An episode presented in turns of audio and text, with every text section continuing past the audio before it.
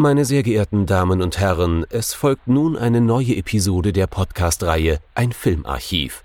Knut Brockmann und Jochen Ecke unterhalten sich über ältere und interessante Filme für ihre Blu-ray-Sammlung. Wir wünschen gute Unterhaltung.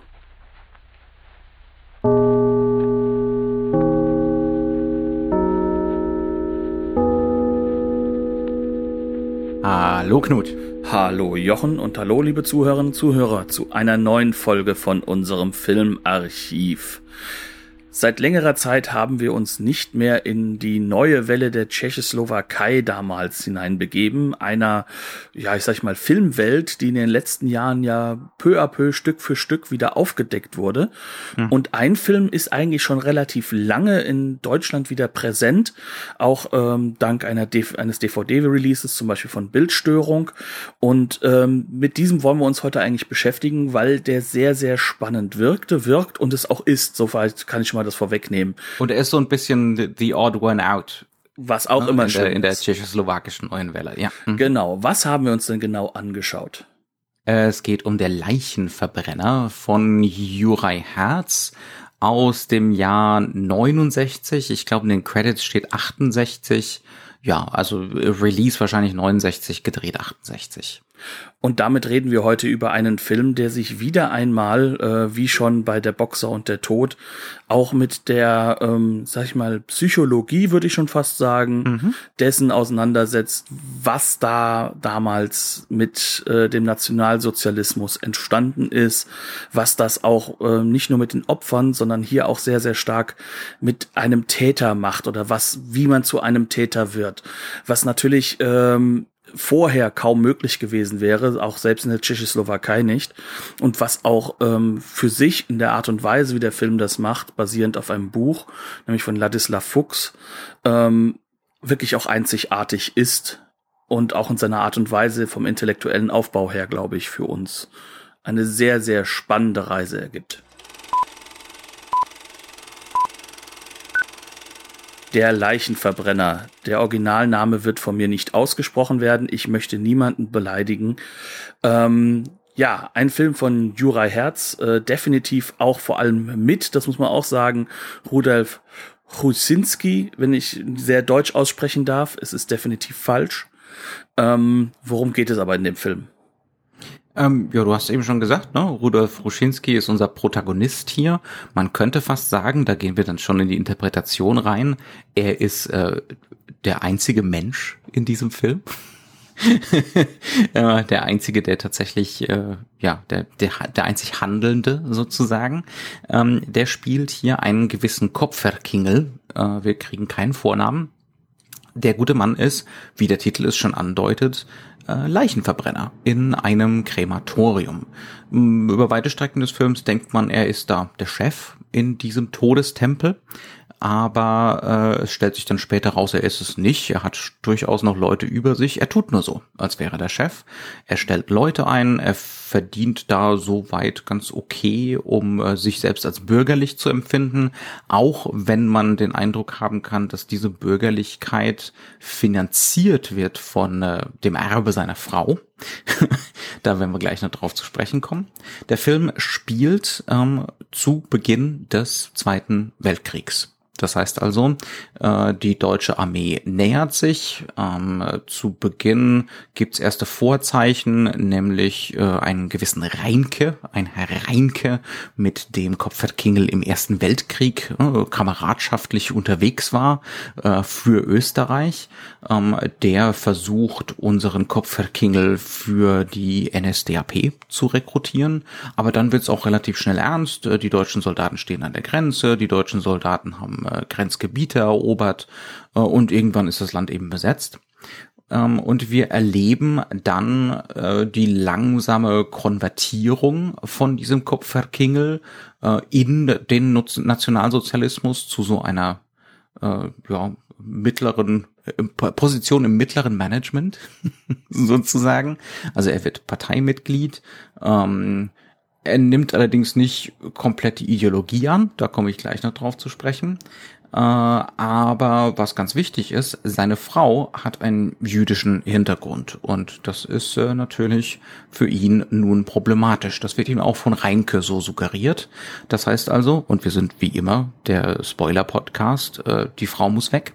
Er inszeniert den Selbstmord seiner Frau.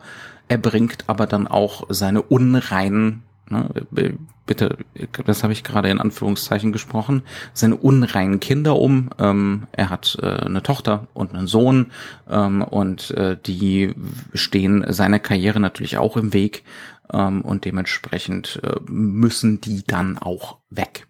Ähm, warum tut er das? Das ist so ein bisschen zentral in diesem Film. Äh, der gute Kopfverkingel hat eine verquaste papageienhaft nachgeplapperte Pseudophilosophie, die angeblich buddhistisch sein soll. Äh, gegen Ende des Films stilisiert er sich in seinen Tagträumen sogar zum neuen Dalai Lama hoch, denn seiner Meinung nach ist der Tod ja eine Erlösung. Hinein in die Wiedergeburt, es ist das Ende des Leidens und äh, das ist für ihn der Anknüpfungspunkt an den Faschismus und den faschistischen Todeskult, äh, die die Todessehnsucht des Faschismus.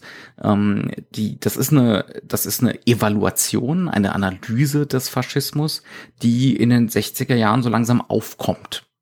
Das ist nicht ne, die erste Evaluation, die erste Reaktion drauf, sondern wir befinden uns jetzt in einer Zeit, äh, wo eine neue, jüngere Generation einen anderen Blick auf den Faschismus wirft. Und äh, Juraj Herz ist dazu besonders qualifiziert und hat dazu eine sehr schlimme Motivation, weil er als Kind äh, selbst in ein Konzentrationslager kam und äh, das überlebt hat. Sonst könnte natürlich diesen Film nicht machen.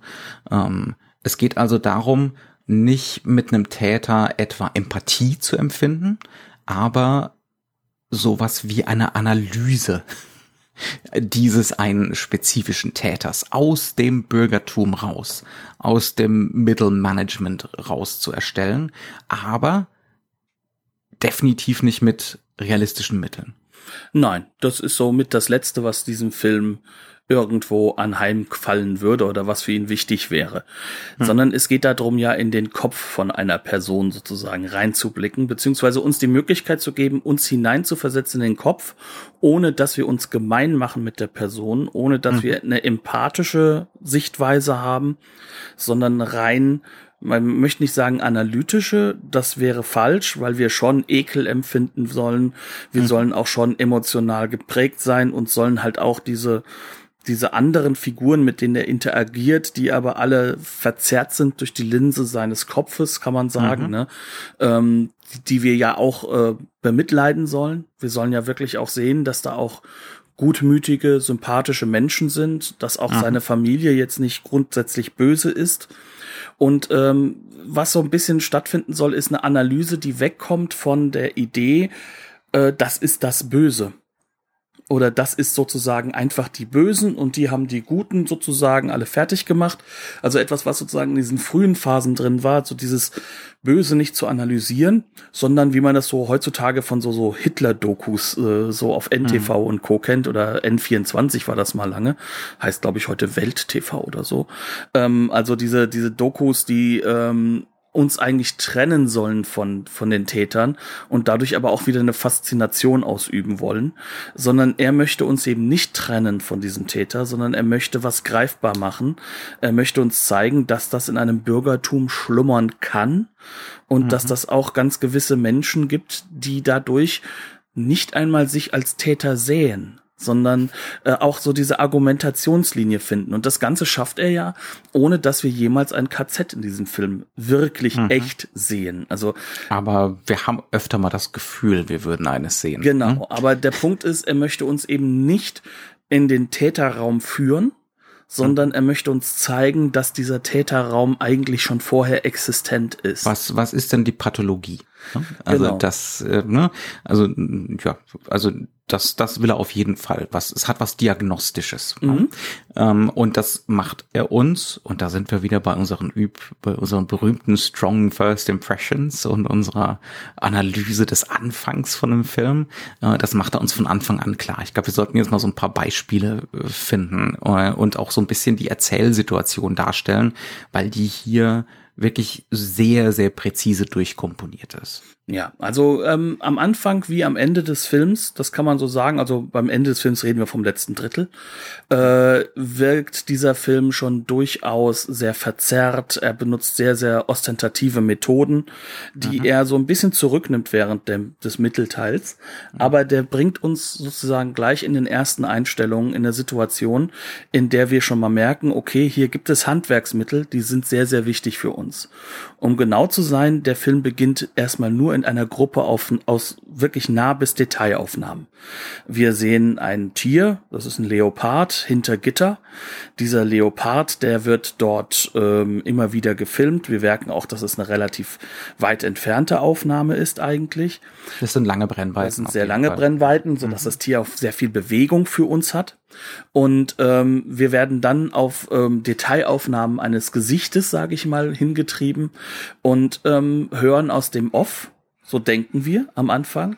Mhm. Ähm, eine Stimme, die etwas davon erzählt, wie schön das doch ist, dass man, dass man sich hier getroffen hat und der so eine Familiengeschichte ist, das Treffen eines Ehepaars sozusagen darstellt. Mhm. Warum haben wir das Gefühl, das ist aus dem Off? Das liegt daran, wie der Ton aufgenommen ist. Also das haben wir ja sehr häufig, auch gerade im, sag ich mal, Kino äh, im mittel- bis osteuropäischen Raum. Also das heißt also im Kino, das äh, hinter dem berühmt berühmte berüchtigten ähm, der berühmten Mauer war und hinter dem eisernen mhm. Vorhang war. Ähm, es geht hier darum, ähm, dass wir den die Entrücktheit mitbekommen, dass wir keine mhm. Atmo haben, dass das nicht mhm. vor Ort aufgenommen ist.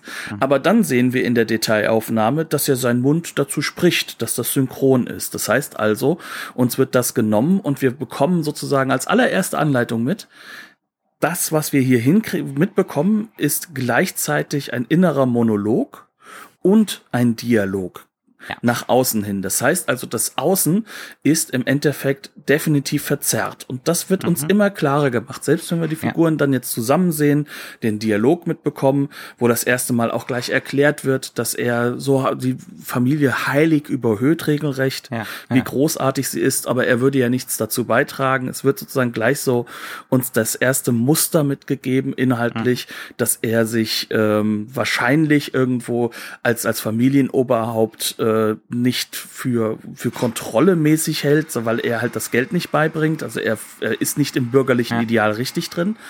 Auf der anderen Seite aber wird die erste gemeinsame Aufnahme durch einen, durch so einen Parabol-Rundspiegel, ne, also so, der da äh, aufgestellt ich ist. Ich glaube auch einen, einen, ziemlich anachronistischen. Über die Anachronismen im Film müssen genau, wir auch genau, noch mal ja. reden. Ne? Ja. Ähm, werden, wird, wird uns die Familie dargestellt und die wird natürlich verzerrt und daraus wird so eine Art mhm. Runddiorama daraus, mhm. wie man das sozusagen ähm, nur mit Fischlinsen sonst normalerweise ja. Fischaugenlinsen mir, hinkriegt. Mir fallen da, mir fallen da zwei böse äh, intellektuelle äh, Fremdwörter ein, ähm, wo, wo jetzt äh, vielleicht manche mit den Augen rollen werden, aber ich rolle für äh, das, alle mit, kein Problem. Das, das eine, das eine Fremdwort ist Solipsismus. Hm. Ja? Ähm, also der Mann kennt kein Außen, der kennt nur sich selbst ähm, und äh, daraus folgend ist äh, Narzissmus. Was aber gar kein echtes Fremdwort mehr ist, wenn wir jetzt mal Nee, das ist ja, das ist ja fast akzeptiere ich noch. Also, ja, aber da, ja. aber es sind definitiv zwei Begriffe, die ähm, aus der Psychoanalyse auch teilweise auf mhm. uns kommen. Und äh, das ist, glaube ich, das Relevante. Es geht hier mhm. um eine Analyse einer Psychologie. Aber mhm. jetzt nicht auf einer Couch, nicht rein freudianisch, nicht mhm. rein äh, jungsch oder sonst irgendwie oder äh, Teutates bewahre der ganz, ganz modernen Leute, ne? Ähm, Es ist Psychologie transportiert durch Form. Genau, durch Form und halt natürlich auch durch Kunst. Mhm. Also etwas, was natürlich äh, von Anfang an angelegt ist in der Psychoanalyse. Ne? Das ist ja angelegt in dem Zugang, den Freud und Jung auch beide hatten, vor allem ja. Freud natürlich, der ja auch sehr gerne Literatur genommen hat. Literatur als Theorie, Literatur als Psychologie. Ne? Genau, um das auch ja. zu erklären. Und ähm, das hat der Film natürlich auch aufgenommen. Ne? Und mhm. das ist so eine Sache, die jetzt hier sehr, sehr stark in den Vordergrund rückt. Und das wird uns in den ersten ein, zwei Minuten glasklar gemacht. Mhm. Es wird klar gemacht, hier ist eine Figur, die ist nicht wirklich in dem Filmbild verankert oder, sondern ist irgendwo zwischen Film und uns verlagert, ne? Also er ist sozusagen enthoben aus aus dem, was realistisch passieren würde. Hm. Das heißt, wir können uns auch auf keinen Realismus verlassen und das macht der Film umso stärker klar, dass er sehr sehr stark montageartige Methoden drin mhm. hat, dass er Bilder reinschneidet, die nicht glasklar sofort in der Continuity sind, sind ne? so Assoziationsbilder immer wieder. Ja. Es gibt zum Beispiel eigentlich äh, und da dafür ist so sein sein Sohn Milli ganz ganz wichtig.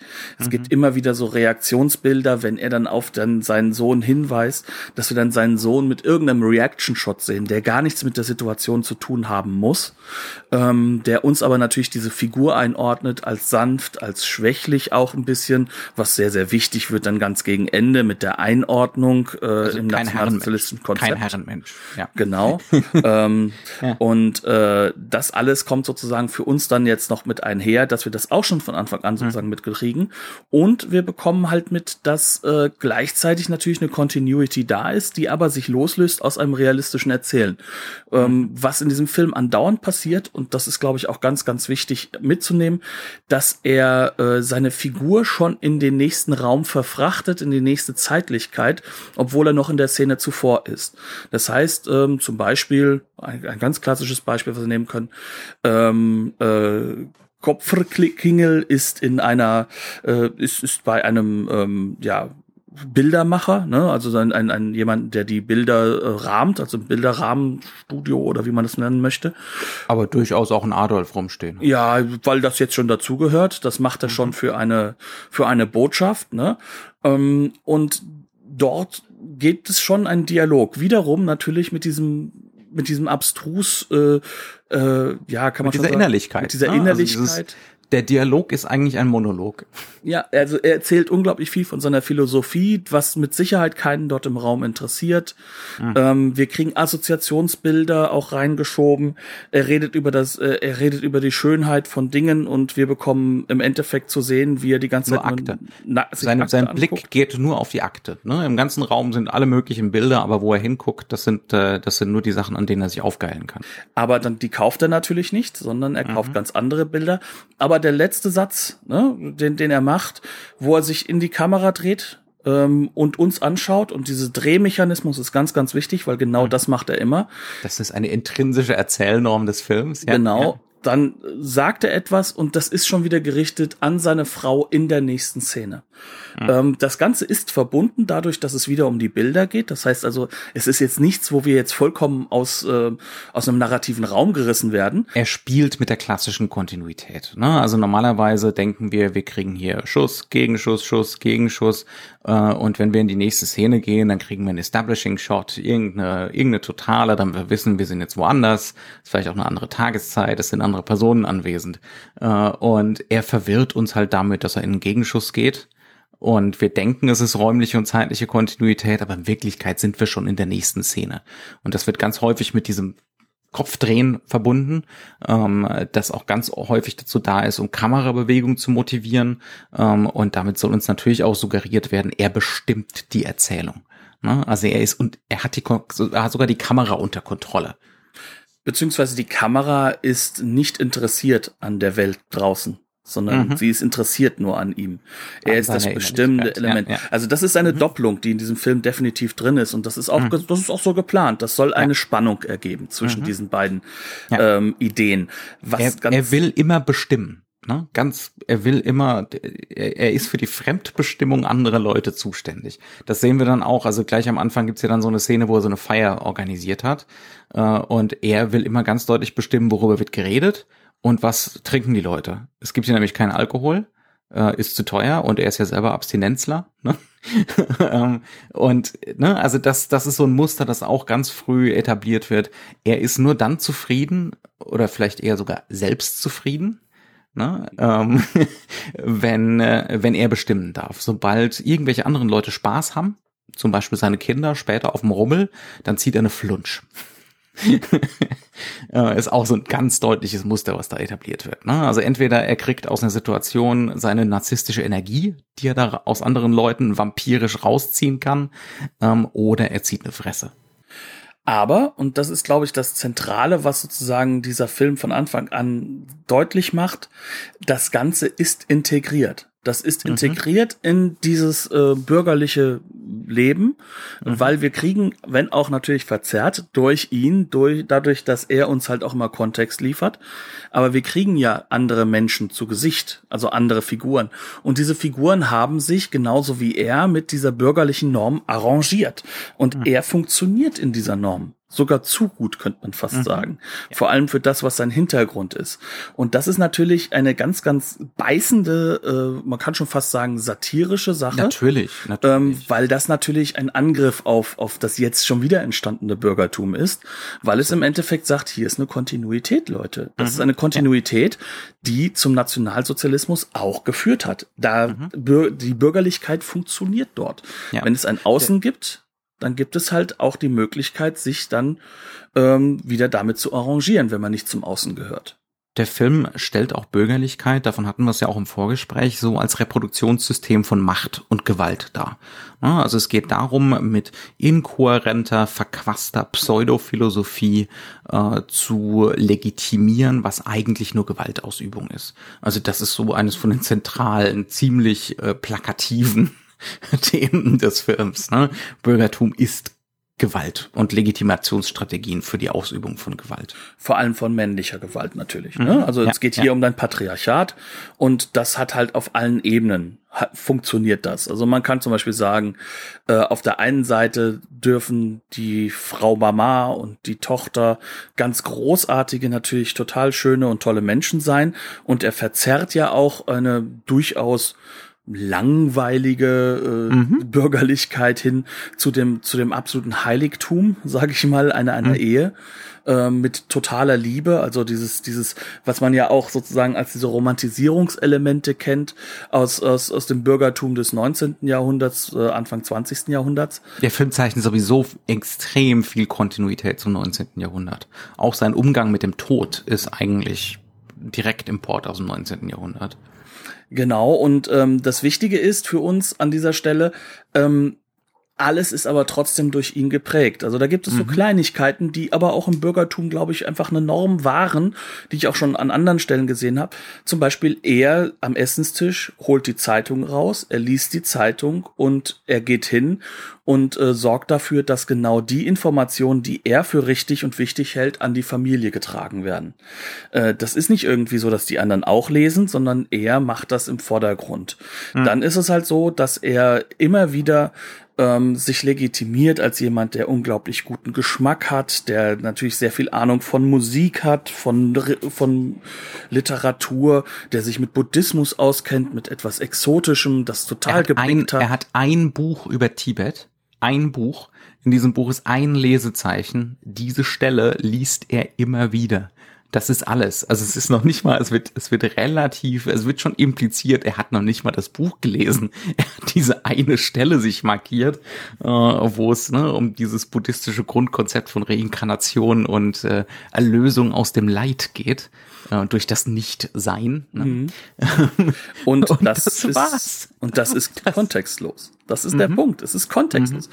Aber ganz zentral ist auch gleichzeitig das Musik und das, das kennen wir ja auch aus unserem Umgang. Es ist im Endeffekt ein Abgleich, natürlich mit mhm. seinem Geschmack, logischerweise. Wir hören ja alle das gerne, was wir gerne hören. Das mhm. ist bei ihm sagen wir mal, sehr gotisch geprägt. Also es sind alles, mhm. sind alles so eher die düsteren äh, äh, musikalischen Dinge. Also wenn er sagt, etwas ist äh, fröhliche Musik, dann ist es sowas wie Dance Macabre. Ne? Also das ist dann, das ist dann das fröhliche Stück, ähm, mhm. das er gerne hören möchte auf dem Klavier. Es geht aber vor allem darum, auch Namen, also Name-Dropping machen mhm. zu können, um zu zeigen zu mhm. können, er kennt sich aus. Und nachplappern Ne? Genauso wie er dann zum Beispiel den Nazi Reinke nachplappert mit, ja, du hast ja bestimmt zumindest mal einen Tropfen deutsches Blut in deinen Adern. Mhm. Und plötzlich ist das eine Tatsache. Ne? Ja. Aber das, was, was halt eben das Interessante ist, ist, dass diese Tatsachen durchaus immer dadurch geschehen, dass wir das Gefühl haben, es wird integriert in ein Weltbild. Es mhm. wird integriert in eine psychologische äh, Konstruktion. Und diese Konstruktion steht noch bevor dem, was eine realistische Darstellung dessen wäre, was ein und dann und dann und dann ergeben würde. Mhm. Ja. Und das gibt uns natürlich eine ganz andere Reise mit, als es anders wäre. Und da mhm. kommt das kleine Problem auch für uns unseren Podcast heute mit rein. Denn das, was wir jetzt sagen, das sind, also die Konstruktionselemente sind da. Wir haben sie ja, ja. schon ein bisschen analysiert. Mhm. Aber haben wir damit hundertprozentig recht? Liegt natürlich darin, wie wir den Film schauen. Wir müssen zumindest fünf Minuten wieder Formalisten werden. Ne? Genau, ja. Ja, also es gibt da definitiv ganz viele. El der, der Film ist ein Ambivalenz- und Implikationsmuster äh, Monster. Ne? Also es geht, es geht nicht darum, dass diese Sachen, über die wir jetzt hier alle reden, so ausgesprochen werden, sondern es werden halt so Angebote gemacht. Und zwar ähm, gefühlt 100 pro Minute. ne, 100 äh, Interpretationsangebote. Also zum Beispiel, wir haben schon von diesem äh, äh Bilderrahmen Dingens Geschäft vorhin gesprochen. Ähm, der, unser guter, unser guter Kopfverkingel nimmt da ein Porträt mit, relativ wahllos. Äh, das ist ein Porträt von Emiliano äh, Camorro, ein nicaraguanischer Politiker. Er sagt aber, nö, äh, machen Sie da, äh, überkleben Sie den Namen. Ich werde dann behaupten, das ist ein Porträt von Louis Marin, äh, dem französischen Politiker Louis Marin. Äh, jetzt kann man natürlich anfangen zu googeln. Ne? Emiliano Camorro, was gibt's da für äh, Verknüpfungen, was für eine Rolle hat er gespielt, was ist mit Louis Marin? Ich habe nicht viel gefunden. Das sind relativ, ne? Also das sind natürlich äh, signifikante Politiker, aber die haben jetzt zum Beispiel zum Faschismus jetzt auf den ersten Blick oder so relativ wenig Verknüpfungen. Es geht ähm, eher darum, dass man, ähm, dass man selbst einfach was damit darstellen möchte. Und er möchte ja. einfach darstellen, ich kenne mich mit der französischen Politik aus und damit mhm. bin ich kultiviert. Das ist aber jetzt deine Assoziation. Ne? Präzise. Ähm, äh, man könnte jetzt auch einfach sagen, das Muster bei ihm ist, ähm, die, die Realität zu verformen. Ne? Ähm, was zu behaupten. Ähm, also das ist so ein bisschen das Basale, ne? das, das, das thematische Muster, was damit gesetzt wird. Und dann kann der Film natürlich alles Mögliche damit anfangen. Zum Beispiel der Nazi Reinke äh, geht während eines Gesprächs, das ist dann auch wieder Mise en scène, ne? bewegt sich durch die gute Stube, läuft zu dem Porträt, äh, sieht da, dass da was schwarz überklebt ist und dann fängt er an, da dran rumzupulen. Und dann können wir jetzt auch wieder anfangen, drüber nachzudenken und zu interpretieren. Der Film wird uns nicht sagen, was das zu bedeuten hat. Ne? Dass der, das wird auch nicht kausal signifikant werden, dass der Nazi da plötzlich an, an dem schwarzen Streifen rumpult.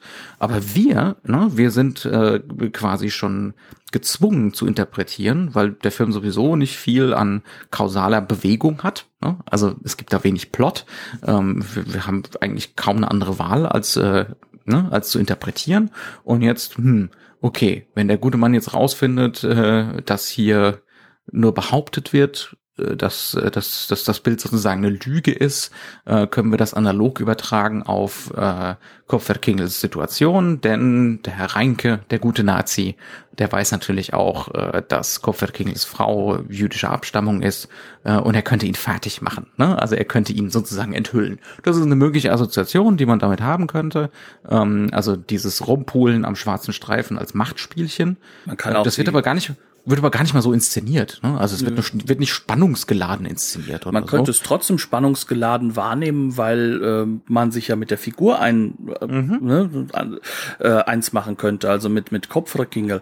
Oder man kann es halt interpretieren in der Hinsicht, dass der Nazi einfach die ganze Zeit in äh, den Dingen wühlt, die ihn eigentlich gar nichts angehen. Ja. Ne? Also dass er aber sozusagen den Bruch äh, äh, äh dieses, dieses Raums wahrnimmt, nämlich dass mhm. er Gast ist.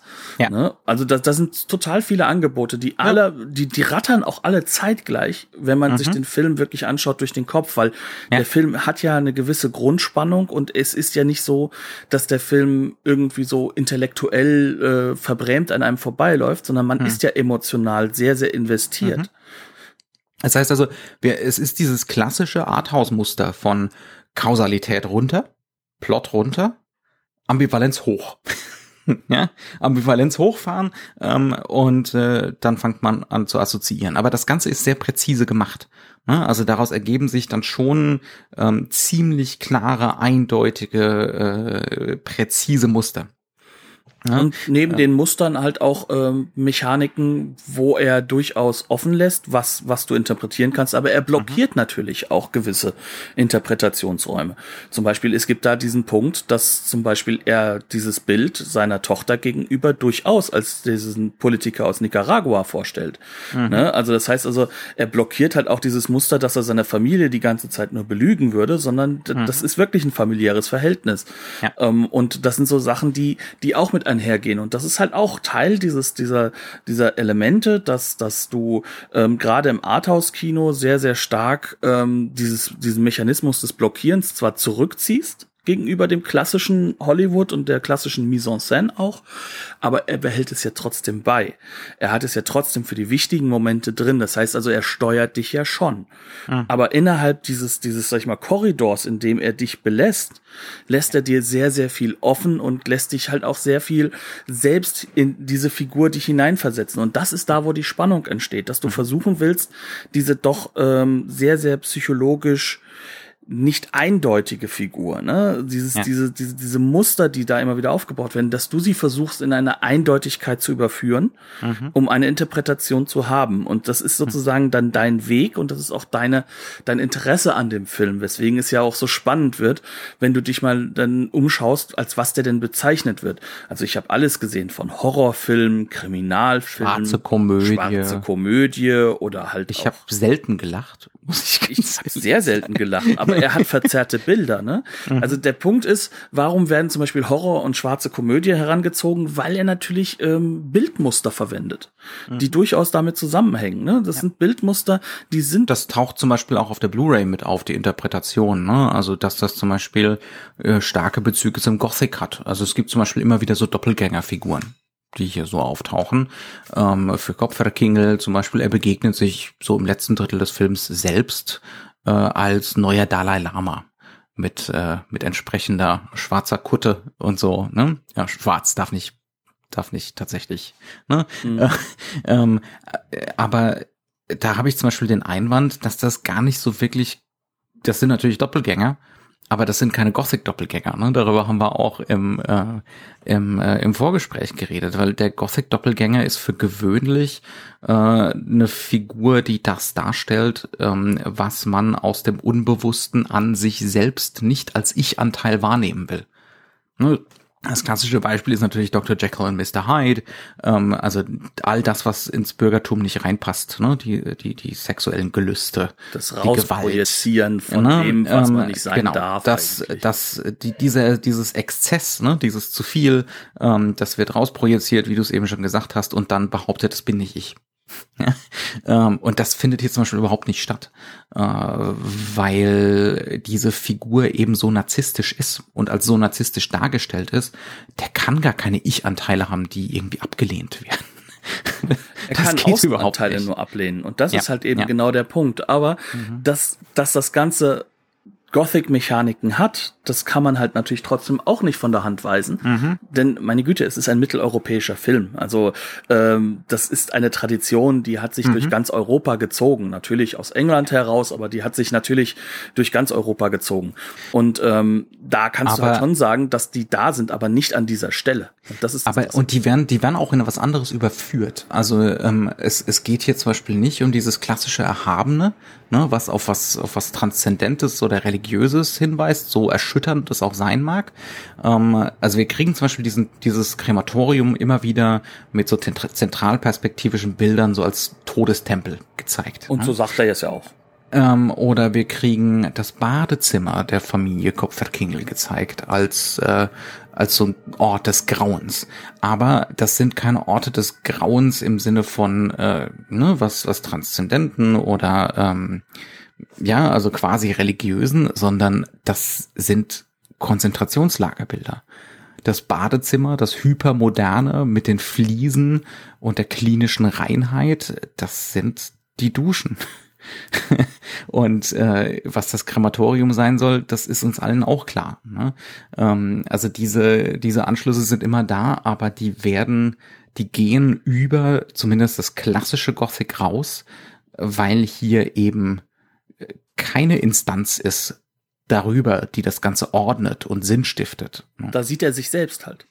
Ja. Also ja. das ist ja genau der Punkt. Ne? ja. Also da mhm. sieht er sich dann selbst. Also was ich ja sagen möchte, ist so ein bisschen, ähm, man kann sich das so vorstellen, dass der Film das benutzt, dass diese ganzen Gothic Tales mhm. den Figuren im Film präsent sind. So rum vielleicht, ne, dass man es vielleicht so rum ein bisschen erklären kann. Und er und dass er natürlich diese patriarchalen Grundmechaniken alle auch gelernt hat und auch benutzt, die im Gothic mhm. Tale auch drin sind. Und er hat ja definitiv auch Elemente drin, äh, die in einer Gothic Tale externalisiert werden würden. Mhm. Also es wird immer wieder insistierend, wie du so schön sagst, auf Nekrophilie hingewiesen, ja, auf, ja. auf eine extrem unterdrückte Sexualität, die auch teilweise ein bisschen schockierend nah an seine Tochter heranführt. Mhm. Ähm, auch wenn das nie ausgesprochen wird. Ne? Es könnte ja auch sein, dass es dann eher um die jüngere Mutter geht, die, mhm. ne? aber, aber er geht halt zu Prostituierten und er mag sie halt vor allem schwarzhaarig. Ähm, wir haben zudem dann noch so eine, so eine Figur, die definitiv nicht integriert ist in die in die große Welt, sondern die definitiv ähm, so etwas ist wie wie eine reine Projektion in, im mhm. Filmbild von seinem von seinem Denken her. Das ist äh, äh, das blasse Mädchen.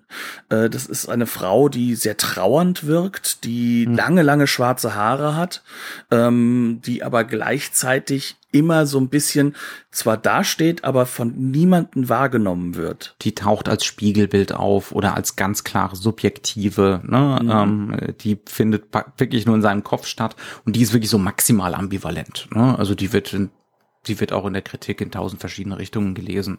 Was aber definitiv ist, sie ist auf jeden Fall ein Attraktivitätsbild für ihn. Mhm. Also mhm. das, weil das wird ja, über ja. die anderen Attraktionen hingebracht. Ja, ja. Und das ähm, eine der der wunderbar zynischen Momente dieses Films, wo dann vielleicht dann doch mal so ein böses Grinsen aufkommt, ist dann, äh, dass er dann auf die große Party der Nazis mitgeholt wird und sie noch sagen: Hier, guck mal, die ganzen tollen blonden Frauen, das sind alles Prostituierte, die für dich da sind. Ne? Und das wird dann auch sehr sehr explizit gemacht, dass die dann einfach mhm. mal unter den Tisch gehen und dann ne, ja, ja. ja und und solche Sachen. Aber äh, eigentlich steht er ja gar nicht nicht auf Blonde. Also auf, auf das Blonde. Das ist auch wieder sowas, ja, ja da zieht er dann die ganze Zeit eine Flunsch. Ja, ja. Genau, mhm. und, und das blonde äh, äh, ja, Bild, das, das, das, das, das, die, die blonde holde Maid, also das mhm. Ur-Nazi-Bild, ne, mhm. von der Schönheit, ähm, das, das nimmt er ja null wahr. Aber mhm. gleichzeitig, äh, was halt auch klar ist, ist halt einfach, dass er so intrinsisch in sich als Narzisst all das eingenommen hat, was er nicht ausleben darf, ähm, dass er einfach dieses Outlet das mhm. existiert für ihn gar nicht, was halt in so einer Party ist, weil die steht natürlich für alles, was nicht von den Nazis heraus nach außen hin propagiert wird. Das ist totale Gegenteil. Das ist Exzess, mhm. das ist äh, sexueller Exzess. Da geht es mhm. definitiv nicht darum, das deutsche Auch Reich ein Teil dieses, ja? dieses, dieser Neuinterpretation des Faschismus. Ne? Haben wir ja dann auch bei äh, zum Beispiel Visconti. Ne? Ähm, Faschismus als sexuelle Perversion und solche Geschichten. Genau, ja. ja. Und das ist ja auch etwas, was sich ja auch bis, bis heute zieht. Ich grüße mal kurz in das äh, Königshaus nach England, ähm, wo man, wo man das ja auch immer wieder so wahrnimmt und das ja heute auch ein sexueller Fetisch ist. Ne? Also ähm, all das ist halt sozusagen damit schon verankert und, und während die, die Außenwelt ihren Exzess sozusagen rausfindet, ne, oder, oder halt einfach mal loslassen kann, wie zum Beispiel auf einer Kirmes mal fröhlich sein kann, mhm. wo dann die ganzen schönen Frauen äh, auf dem Karussell an ihm vorbeiziehen. Da zieht er eine Floppe. Das kann der gar nicht. Er kann es auch nicht verstehen, weil es ja in ihm intrinsisch drin ist. Ja. Und das ist halt etwas, was natürlich tiefe Interpretation ist von unserer Seite aus, aber diese Interpretation, die wird sehr, sehr stark immer wieder verankert. Das heißt, sie wird nicht geblockt und das heißt schon im Rahmen, und das macht es ja so schwierig, mit Arthouse-Filmen da auf einen Nenner zu kommen.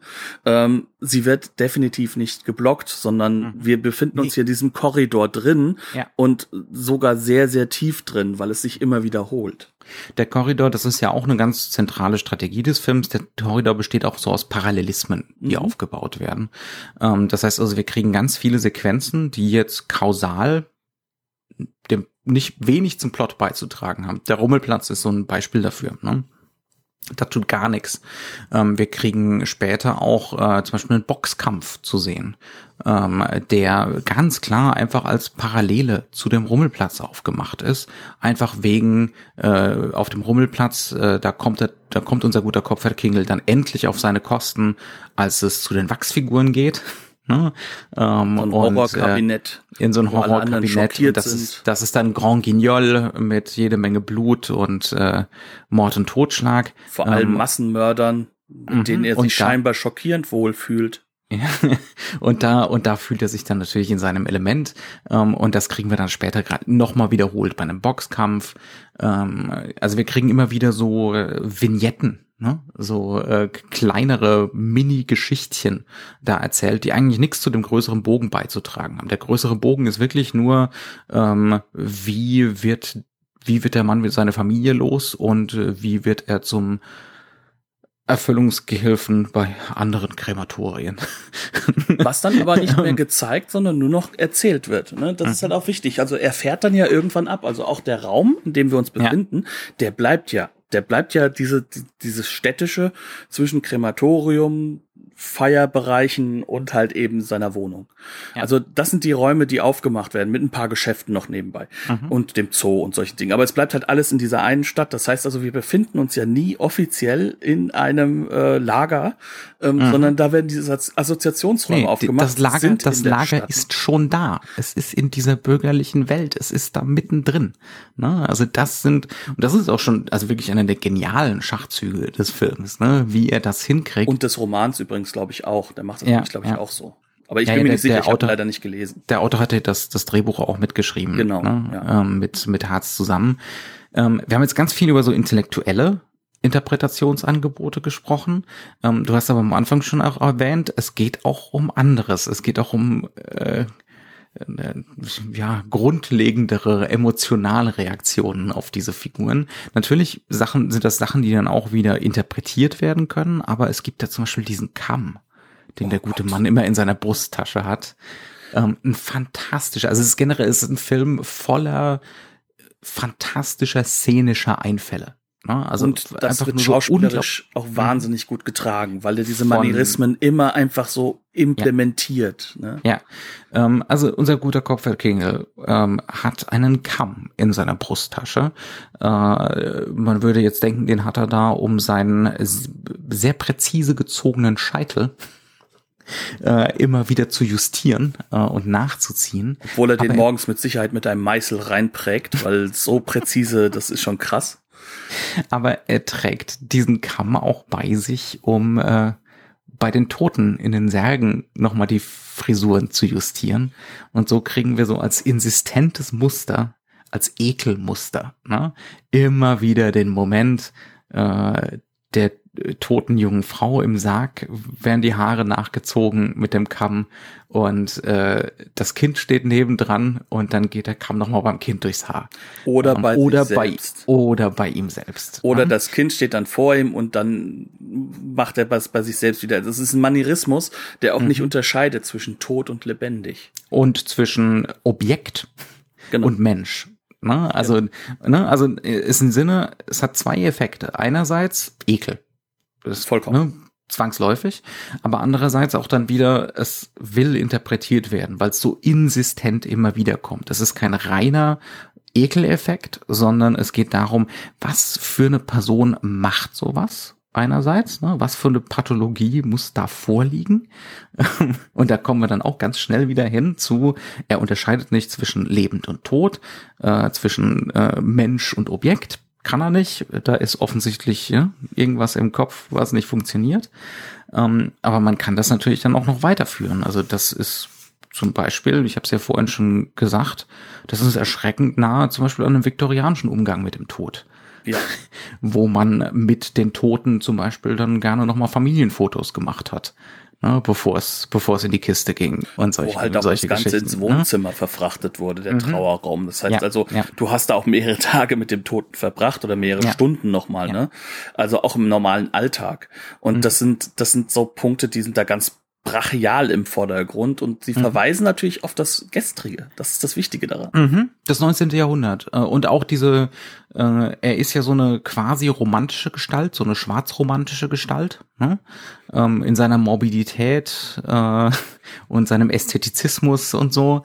Ähm, und auch das ist natürlich äh, eine Haltung zum Faschismus, die sich, die in den 50er, 60er Jahren so langsam entsteht diese Idee, dass es eine direkte Linie, insbesondere von der deutschen Romantik, zum Faschismus gibt die man ja aber auch dadurch schon sehen kann, dass die, wie die deutsche Romantik dann ja auch rezipiert wurde innerhalb mhm. dieser Zeiten. Ne? Also ja.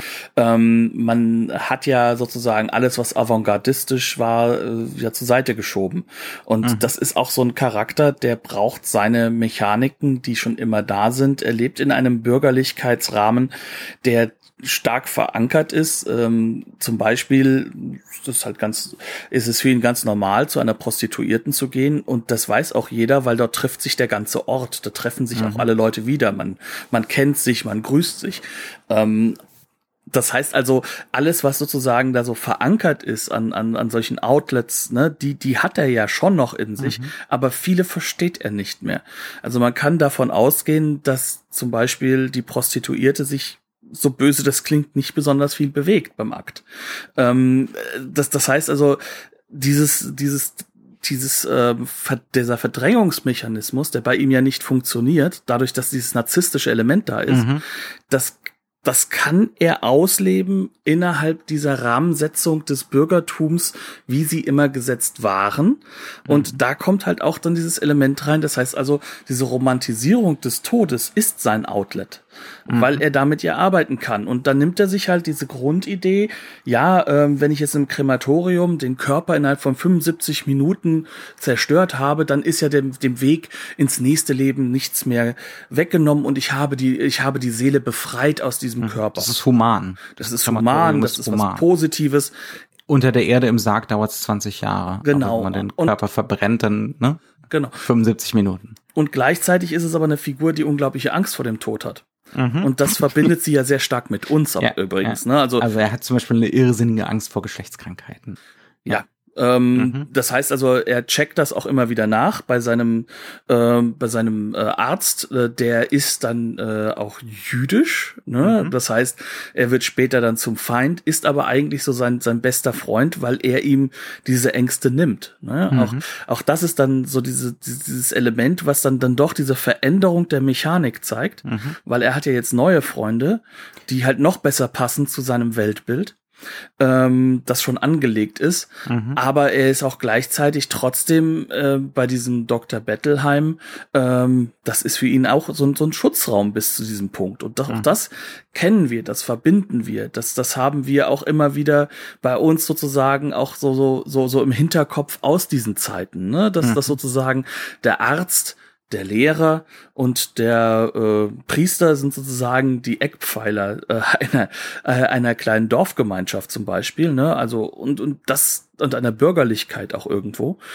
Und das wird ja hier pervertiert dann bis zu dem mhm. Punkt, weil weil mhm. es geht ja nur noch darum, dass alle ihm auch zuarbeiten und seinen Ängsten entgegenstehen. Mhm.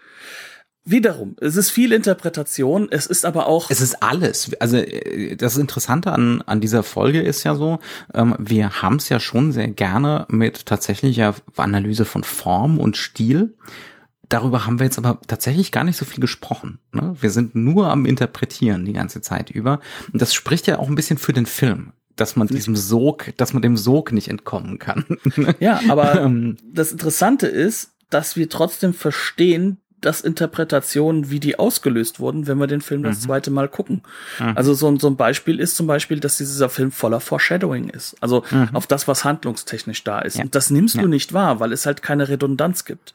Das mhm. nimmst du beim ersten Mal schauen, nimmst du das nur im Nachhinein wahr. Verstehst mhm. du das im Nachhinein? Es sei denn, es ist so in your face wie äh, der, äh, die, die Eisenstange, die von Anfang an äh, in der Leichenhalle rumliegt. Es ist eine Eisenstange. Funktions, funktionslos angeblich. Genau, die auch immer wieder umfällt, aber man könnte sie vielleicht mal gebrauchen.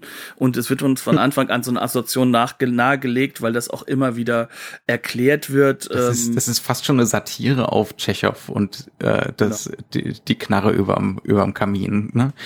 Also im Kern, also, ähm, man muss ja diese Menschen irgendwann, wenn sie dann doch noch im Leih äh, wieder aufwachen würden im, im, im, äh, äh in ihrem Sarg, dann muss man sie dann doch, um sie überführen zu können, noch mal kurz totschlagen können. ne? Gleichzeitig wird das Ganze aber halt trotzdem auch nuancierter immer wieder noch mal reingebracht. Zum Beispiel ist diese Eisenstange ein Mordinstrument in diesem Wachsmuseum. Das ist halt mhm. halt auch so eine Sache, mhm. dass einem, das wird einem gar nicht mal so klar, dass einem der Film sogar sagt, ähm, du wirst jemand mit einer Eisenstange umbringen, nämlich deinen mhm. Sohn, und du wirst jemanden erhängen, nämlich deine, deine Frau. Übrigens in diesem in, in, in diesem äh, Gaskammer slash ähm, äh, Badezimmerraum, ne? Ähm, mhm. wo dann auch noch die Katze, und das ist halt auch wieder so ein ganz, ganz böser Moment, dann noch mit den nicht ganz zugeschlossenen Schuhen äh, spielt von der sich erhäng von der erhängten Frau, nicht sich erhängten Frau, sondern das will er ja nur darstellen. Ähm, und dann ist es halt wirklich auch so, dass wir trotzdem dann die, die, die, die, die volle Runde gehen dadurch, dass er halt seine Tochter nicht umbringen kann, ne? aber dass das dann die Nazis ja für ihn übernehmen. Ne? Er hat jetzt eine wichtigere Aufgabe. Hm. Also er wird aus der Familie dann rausgelöst. Aber das sind halt genau diese Faktoren, ähm, das wird uns mehrfach klar gemacht, das wird uns häufiger gezeigt. Diese, also ich glaube, es gibt kaum einen Stahlbolzen, der häufiger umgefallen ist in der Filmgeschichte wie dieser hier, um dann mit äh, dann mit einer ostentativen Weitwinkelaufnahme Weit, ja, äh, ja, in sehr selektiver Schärfe dann nochmal in die Nahaufnahme gebracht zu werden. Ne? Mhm, mhm, und ähm, das sind halt eben genau da, wo diese technischen Elemente mit reinkommen ja. und aber auch diese Konstruktion des, des, des ist, Drehbuchs. Da ist absolut eine Kamerameisterschaft vorhanden auch und auch ähm, ein ziemlicher Mut Mut zur Hässlichkeit in der Kamera. Wir sehen hier Weitwinkelverzerrungen, die jetzt so Ende der 60er, ab Mitte der 60er bis Ende der 60er jetzt zum ersten Mal so in diesem krassen Sinne verwendet werden, zumindest in so Mainstream-Geschichten. Wobei jetzt ist die Frage, ist das hier ein Mainstream-Film? Aber äh, es ist wird nicht. aber im Mainstream äh, verwendet, nämlich im Horrorfilm. Und deswegen, ja. das ist meine Theorie, genau. wird dieser Film als Horrorfilm wahrgenommen, weil er diesen mhm. Ekelaspekt drin hat. Ja. Und er hat diese diese Methodiken, diese Kameramethodiken mhm. drin. Aber deswegen macht ist der ja kein Horrorfilm im klassischen Sinne. Mhm. Also du sollst dich ja nicht fürchten und danach draußen schütteln und dann ist der Film weg. Das ist ja genau das Gegenteil. Es hat ja kein kathartisches auch, also es, es wird zum Beispiel auf der auf der Blu-ray wird immer wieder bemüht der Vergleich mit äh, Polanskis Ekel. Übrigens, äh, wir haben eine Folge über Ekel. auch ein sehr sehr guter Film, äh, egal was für Name dahinter steht. Ähm, und da haben wir natürlich auch diese Weitwinkelstrategien, um äh, um Wahnsinn darzustellen. Ne? Also, aber äh, Ekel beschreibt eine Entwicklung ne, eine, eine Entrückung sozusagen. Aber dieser Film hier überhaupt nicht. Der, der Typ ist von Anfang an durch. Es geht um eine Konstante, die durch den Wechsel der Umstände in einen ganz, ganz schlimmen Rahmen gesetzt mhm, wird. Genau, es ist eine Ermächtigung. Ne? Es ist eine, die Umstände machen es möglich dass das daraus wird. Ja. Also um genau zu sein, der hat eigentlich seinen Platz in der Gesellschaft gefunden und im ja. Krematorium macht er auch einen Job, der gemacht werden muss und ja. seine Familie kann sich geschützt wahrnehmen. Das ist alles da am Anfang und das ist auch mhm. nicht Interpretation, sondern das ist Text, ja. ja. Aber das, Was dieser Wechsel der Wechsel hin in diesen nationalsozialistischen mhm. Kontext, das ist dann viel Interpretation. Und mhm. da kommt auch mit rein, ist er deswegen jetzt ein guter Nazi? Und selbst da Nö. bietet der Film nichts an. Er ist, er ist weiter er. Ja. Ähm, worüber wir jetzt noch gar nicht gesprochen haben, ist, also wir haben jetzt ganz viel geredet über, äh, es geht um, um Faschismus und ein Individuum im Faschismus und das Funktionieren dieses Individuums im Faschismus.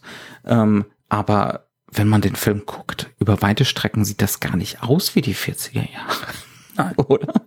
Die haben alle Kostüme an, die haben alle Haarschnitte. Das hat natürlich auch was mit dem Budget des Films zu tun, das mit Sicherheit nicht astronomisch war.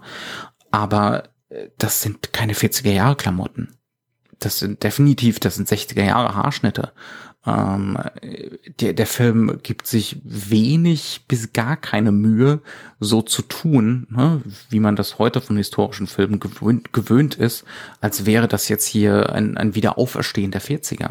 Äh, das sondern hast du allenfalls in den Räumlichkeiten bei ihm. Also mhm. die gute Stube und halt eben die kackmoderne äh, mhm. äh, ähm, ja, Badezimmer-Sachen. Ab, ab, und an fällt man ein altes Auto durchs Bild. Ne? Ja, ja also, klar. Aber, ja? aber was sonst da ist, ist definitiv entweder zeitlos oder zeitlich in unsere Zeit auch ein bisschen mit implementiert. Ja. Und das, ich glaube, der Film nutzt das auch. Also der instrumentalisiert das, denn es geht natürlich auch äh, um eine andere Partei. Nicht nur um die NSDAP.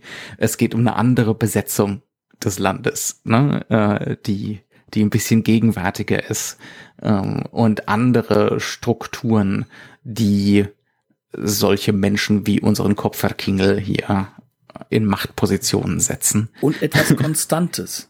Nämlich, ja. dass das Bürgertum ja. nicht weg ist. Mhm. Ja.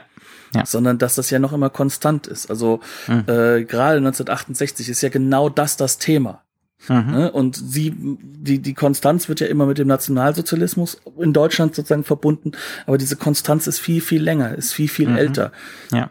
Und das ist das, worum es, glaube ich, in diesem Film mit am stärksten geht, mhm. um, um, solche Konstanten. Das heißt also, es geht mit Sicherheit auch um diese, die, diese Dämonen aus Juraj Herzens Vergangenheit, aber es geht auch ganz deutlich um die Gegenwart und das haben die Zensoren auch gemerkt. Von damals, weil der Film rucki verboten war und sehr, sehr lange nicht gezeigt wurde und erst, glaube ich, Mitte der 90er tatsächlich wieder aus den Archiven kam. Und dann jetzt ähm, natürlich auch mehrfach restauriert wurde, ja. Äh, gerade weil halt natürlich gerade in der Tschechei und Slowakei da sehr, sehr viel jetzt Mühe gemacht, äh, mhm. drauf verbracht wird, das eigene Filmerbe nochmal ja. aufzubauen und zu zeigen, was denn da auch war, gerade in und, dieser Phase. Und Herz blieb dann eben seine ganze Karriere lang so eine Außenseiterfigur ne, im tschechoslowakischen Kino. Na, nicht äh, ganz. Also er hat seine Ecke gefunden, aber halt erstaunlicherweise aber im Märchenfilm, ne? Im, im Märchenfilm im zum TV, Beispiel. Ja. Zum Beispiel äh, mit Harald Junke und solche Geschichten. Ne? Mhm. Ähm, aber es gibt da auch noch ein paar Klassiker von ihm, also so Morgiana zum Beispiel. Ähm, also äh, der hat, er hat schon noch einigermaßen kompromisslos teilweise produzieren können, aber es war mit Sicherheit äh, eine über weite Strecken doch eher kompromissbehaftete Karriere danach. Ja. Das ist das ist mit Sicherheit äh, sein radikalster Film. Ja. Und es ist halt auch sein Film, wo er am meisten seine eigene Ästhetik entwickelt, die auch natürlich mhm. damit zusammenhängt, dass er eben nicht äh, reiner Filmregisseur in der Bildung mhm. war, sondern halt eben sowohl Puppenspiel, Theater, Regie und auch mhm. Schauspiel, all das ja sozusagen auch sich vereint hat. Das macht ja. aus ihm einen sehr, sehr eigenen Regisseur. Es macht einen sehr, sehr eigenen Film, der mhm. aber in sich meiner Meinung nach wirklich fantastisch ist und hochinteressant ist. Ja, ja. Ähm, ja, und da wir zu einem Ende kommen müssen, um die Stunde mhm. nicht zu reißen, würde ich einfach nur ganz kurz noch darauf eingehen. Es gibt den Film dreimal zu sehen. Es gibt eine wunderbare DVD aus Deutschland von der Bildstörung, die da sehr viel Liebe zum Detail reingesteckt haben, auch ein paar sehr spannende Extras. Dann gibt es von Second Run die Blu-ray, die wir gesehen haben aus England. Auch die ist sehr ordentlich gemacht. Die Extras sind eher mau, bis darauf, dass halt aber natürlich ein fantastisches Leinigkeit dabei ist, nämlich der frü ein früher Kurzfilm von ihm. Mhm. Und dann gibt es jetzt ganz, ganz frisch in den USA eine Criterion Collection mit neuem 4K Remaster und allem drum und dran von der voll restaurierten Version, die wahrscheinlich noch mal ein Bild, äh, im Bild noch ein bisschen weitergeht. Wobei ich sagen muss, unsere Blu-ray war sehr Run ordentlich. geht auch voll in Ordnung. genau. genau. Ja. Dementsprechend herzlichen Dank fürs Zuhören. Aha. Schaut euch auch mal diesen Film an. Es ist wirklich sehr, sehr spannend. Es ist sehr interessant und auch sehr fordernd zugleich. Also es, wenn man mal ein bisschen Arthouse lernen möchte, ist es genau der richtige Film. Um Aber es hat eben, es hat auch so eine Sogwirkung. Ne? Genau. Und es ist nicht, es ist nicht spartanisch, es ist nicht komplett. Es ist, es ist ein sehr ästhetisierter Film. Ne? Genau. Ich würde jetzt nicht sagen ästhetischer, aber stark ästhetisierter Film. Ähm, also und äh, es erwartet einen da kein protestantisches Schulkino Definitiv nicht. ähm, ist auf jeden Fall sehr lohnenswert. Ja, herzlichen Dank. Bleibt uns gewogen. Schön, dass ihr dabei gewesen wart und dann bis zur nächsten Woche. Bis dann.